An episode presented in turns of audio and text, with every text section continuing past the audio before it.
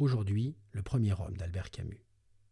C'est avec beaucoup de solennité que je me suis emparé du premier homme de Camus, tant l'homme et le manuscrit, car c'est bien d'un manuscrit dont il faut parler ici, sont célèbres.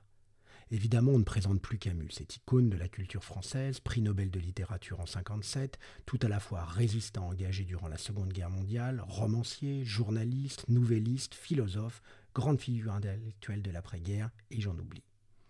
Les similitudes entre la période de confinement que nous venons de vivre et son roman La peste l'ont d'ailleurs remise sur le devant de la scène, démontrant l'universalité de sa pensée.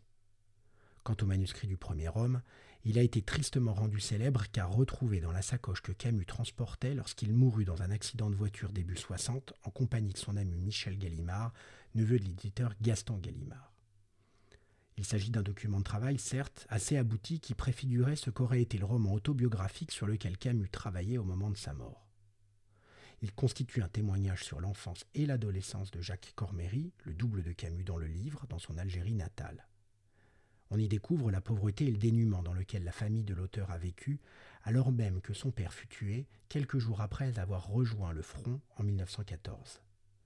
Mais il relate surtout comment Camus va s'extraire de sa condition sociale, notamment grâce à l'enseignement républicain et à son instituteur, père de substitution, M. Germain, avec qui il maintiendra des relations durant toute son existence. Les deux lettres qui sont publiées à la fin du livre témoignent de la relation singulière et émouvante qui unissait les deux hommes.